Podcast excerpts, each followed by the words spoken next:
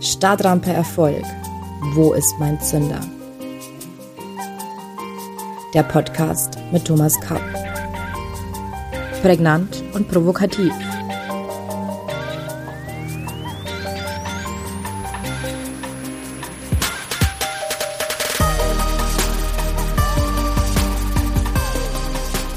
Herzlich willkommen allseits. Ich begrüße Sie zu unserer neuen Folge von Stadtrampe Erfolg. Wo ist mein Zünder? Heute beschäftigen wir uns mit Strategie und Sie werden erfahren, was es mit der ABC-Struktur auf sich hat. Bevor wir uns diesem spannenden Thema zuwenden, möchte ich Sie, liebe Zuhörerinnen und Zuhörer, darauf hinweisen, dass es bald soweit ist. Mein neues Buch wird Anfang Oktober rechtzeitig zur Frankfurter Buchmesse erscheinen und in allen Buchhandlungen, bei Amazon und überall, wo es Bücher gibt, erhältlich sein. Es trägt den Titel Denkbuch Erfolg. Das Denkbuch Erfolg verschafft für alle Leserinnen und Leser tiefgehende neue Einsichten und oft eine Vergrößerung ihres Bewusstseins rund um das Thema Erfolg. Das Buch ist für alle, die diesen Podcast schätzen und lieben. Und darüber hinaus für alle, die sich eingehender mit dem Thema Erfolg beschäftigen und sich auf ihre individuelle Abenteuerreise Lebenserfolg begeben möchten. Der Anfänger, der sich noch nie mit dem Erfolg befasst hat, wird genauso wie der Fortgeschrittene, der sich schon intensiver mit dem Thema Erfolg auseinandergesetzt hat, in diesem Buch fündig werden. Das Denkbuch wird Fragen stellen, aber auch Orientierung bieten.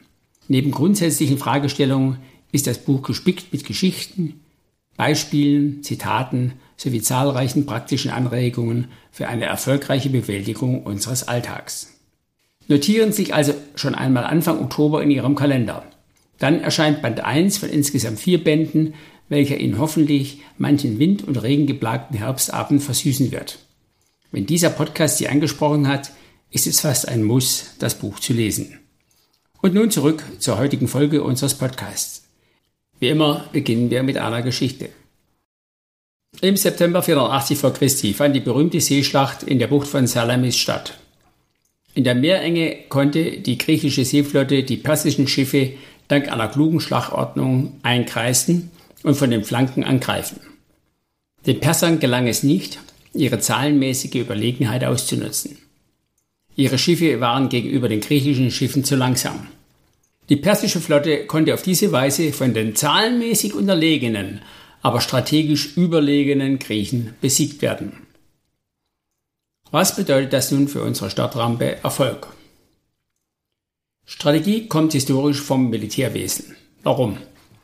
Weil die Menschen schon immer gekämpft haben und es dabei meist ums Ganze ging. Jeder Fehler wurde mit dem Tod oder Unterwerfung bestraft. Der Begriff Strategie stammt aus dem Griechischen und bedeutet Heeresführung. Ein Stratege war im antiken Griechenland ein gewählter Heeresführer. Heute steht Strategie für ein zielorientiertes konzeptionelles Vorgehen dem ein langfristiger Plan zugrunde liegt. Viele Menschen und Unternehmen haben keine Strategie zur Lösung ihrer Probleme. Andere verwechseln Strategie mit Ziel oder Strategie mit Taktik.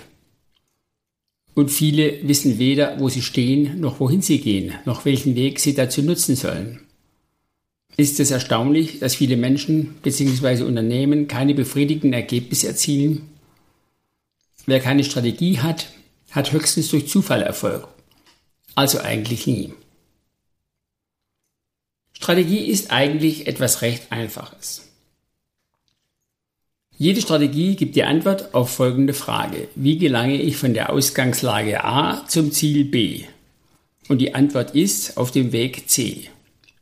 Strategie ist der Weg C im Schema ABC. A kann auch die Ausgangslage für unsere Potenzialentwicklung sein. Strategie hilft uns auch bei allen anderen alltäglichen, normalen Problemen wie einer Reifenpanne, einer Kündigung oder einer Scheidung. Die Ausgangslage prägt oft unsere Ziele. Warum? Weil die Ausgangslage defizitär ist und die Erreichung unserer Ziele die Defizite beseitigt. Ich gebe ein Beispiel. Wenn ich eine Reifenpanne habe, kann ich nicht mehr weiterfahren. Wenn meine Vermieterin mir gekündigt hat, habe ich keine Wohnung mehr. Und wenn ich Sehnsucht nach Tahiti habe, dann vermisse ich diese Erfahrung in der Südsee. Egal was Sie anpacken, der Weg von A nach B ist immer C. Strategie passt sich immer in eine solche ABC-Struktur ein. Sonst ist es keine Strategie. Wichtig ist, dass alle künftigen Schritte in ausreichender Weise bedacht werden. Durch die so hergestellte Transparenz werden zeitraubende Abschweifungen, Nebenkriegsschauplätze und Holzwege wesentlich schneller identifiziert und die Konzentration auf das eigentliche Thema gestärkt. Auf diese Weise wissen die Beteiligten bei der Strategieentwicklung stets, wo sie im Moment stehen. Die ABC-Struktur klingt äußerst banal, ist es in der Praxis aber oft nicht. Vielfach ist in der Strategiediskussion nämlich nicht klar, wie der Ausgangspunkt A genau aussieht, wo das Ziel B liegt oder ob man sich auf dem richtigen Weg C befindet. Dann kommt die Diskussion ziemlich durcheinander. So ist es wichtig, dass wir bei der Entwicklung von Weg C nicht mehr nach dem Warum unseres Handelns fragen, sondern dies als Gesetz voraussetzen. Sollten wir in einer Strategiediskussion das Wort Warum vernehmen, müssen wir in die Ausgangslage A bzw. zur Zieldefinition B zurückgehen. Es wäre ein doppelter Fehler, in der Strategiediskussion die Frage nach dem Warum beantworten zu wollen. Erstens kann die Warum-Frage nur vor einer Strategiediskussion beantwortet werden. Zweitens wird die Frage nach dem Warum die Unverrückbarkeit des gesetzten Ziels in Frage stellen und dadurch automatisch die Strategiediskussion schwächen. In der Praxis gibt es zahlreiche Modelle zur richtigen Strategieentwicklung, was wir hier allerdings nicht weiter vertiefen können. Auf der Basis der dargelegten ABC-Struktur möchte ich die drei Ebenen wie folgt näher beschreiben. A. Die Ausgangslage. Für eine erfolgreiche Strategieentwicklung ist es von elementarer Bedeutung, dass man die Ausgangslage genau kennt. Die genaue Analyse der Ausgangslage geht der Entwicklung einer Strategie voraus.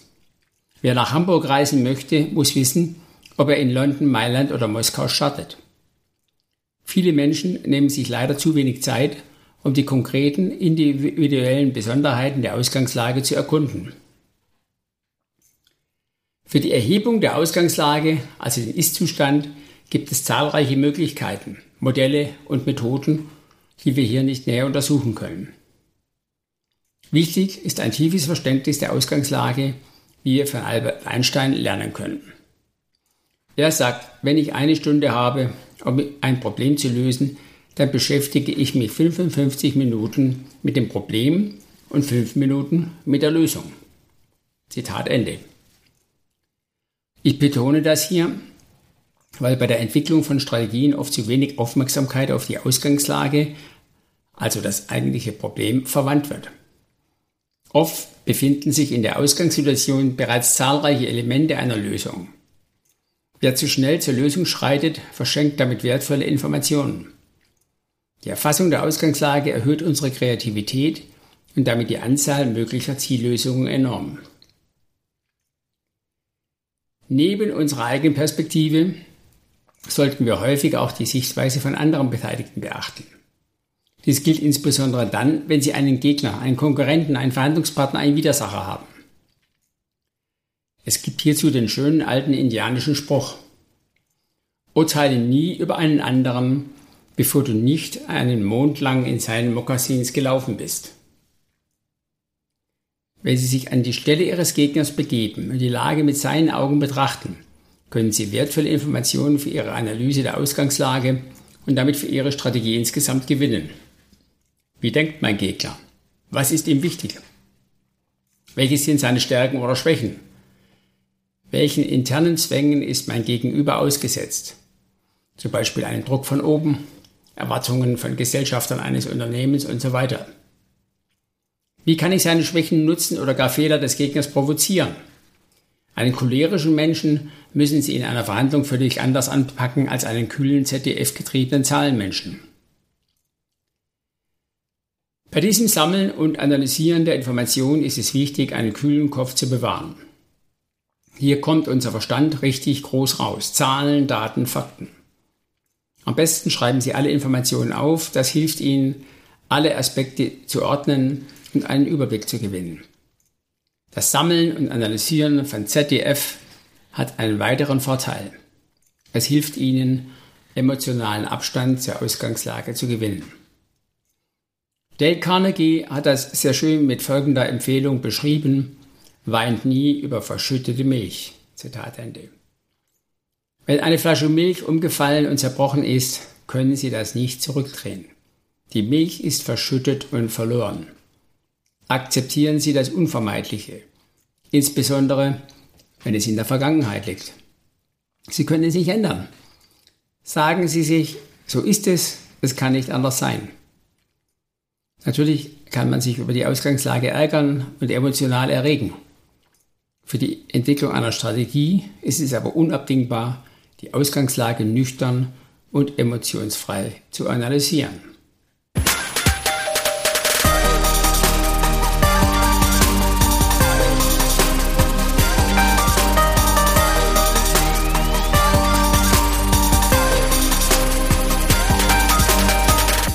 Die Analyse der Ausgangslage ist eine rationale Angelegenheit.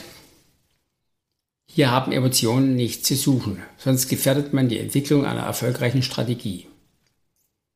Ich mache jede Wette, dass die so sehr und zu Recht beklagte Hass- und Kultur im Internet nicht in dieser Form bestehen würde, wenn die Menschen gezwungen wären, nach einem emotionalen Impuls 24 Stunden abzuwarten, bevor sie eine Meldung posten könnten. Oder noch besser, wenn Sie die Meldung handschriftlich per Post verschicken müssten. Nicht umsonst sprechen wir in unklaren und komplexen Situationen davon, die Sache nochmals zu überschlafen. Bleiben Sie bei der Bestandsaufnahme nicht nur nüchtern, sondern auch ehrlich. Wer hier schummelt und die Ausgangslage beschönigt, kann nie eine solide Strategie entwickeln. Zu guter Letzt. Nach der Informationssammlung und deren Analyse ist es wichtig, dass sie auch die Verantwortung für die Ausgangslage bzw. das Problem übernehmen. Es ist ihr Problem, nicht das Problem eines anderen. Eine Schuldzuweisung an andere entlastet zwar emotional, aber eben immer nur sehr kurzfristig. Dafür ist jedoch bei der Entwicklung einer Strategie kein Raum, wie wir gerade gesehen haben. Nur wenn Sie Ihre eigenen Handlungsmöglichkeiten klar analysieren, können Sie eine effektive Strategie entwickeln und umsetzen. B. Das Ziel. Hierzu brauchen wir an dieser Stelle nicht mehr viel zu sagen, da wir diesen Aspekt bereits in der letzten Folge betrachtet haben. Daher nur ein Hinweis. Viele Strategieprozesse scheitern nicht nur daran, dass die Ausgangslage nicht sauber analysiert wird, sondern auch daran, dass das Ziel unklar oder schwammig war. Manche Zeitgenossen, gerne auch Politiker, lassen sogar Ziele gern im Ungefähren und Verschwommenen um sich so vor der Umsetzung zu drücken. Damit können Sie sich die Entwicklung einer Strategie eigentlich schenken. Für heute sind wir damit fast am Ende. Wie immer gibt es für Sie noch zwei Impulse, liebe Zuhörerinnen und Zuhörer, ein Zitat und eine Frage zum Nachdenken. Das Zitat stammt heute von Thomas Edison. A good intention with a bad approach often leads to a poor result. Oder wie wir vielleicht Deutsch sagen würden, gut gemeint ist noch nicht gut gemacht. Und die persönliche Frage für Sie lautet, haben Sie die ABC-Struktur bereits bewusst angewendet? Das war's für heute. Wir sprechen uns am nächsten Mittwoch um 7 Uhr. Dann sprechen wir über das C der ABC-Struktur, nämlich den Weg und den Unterschied von Strategie und Taktik. Bis dahin verbleibe ich mit den besten Wünschen. Ihr Thomas Kapp.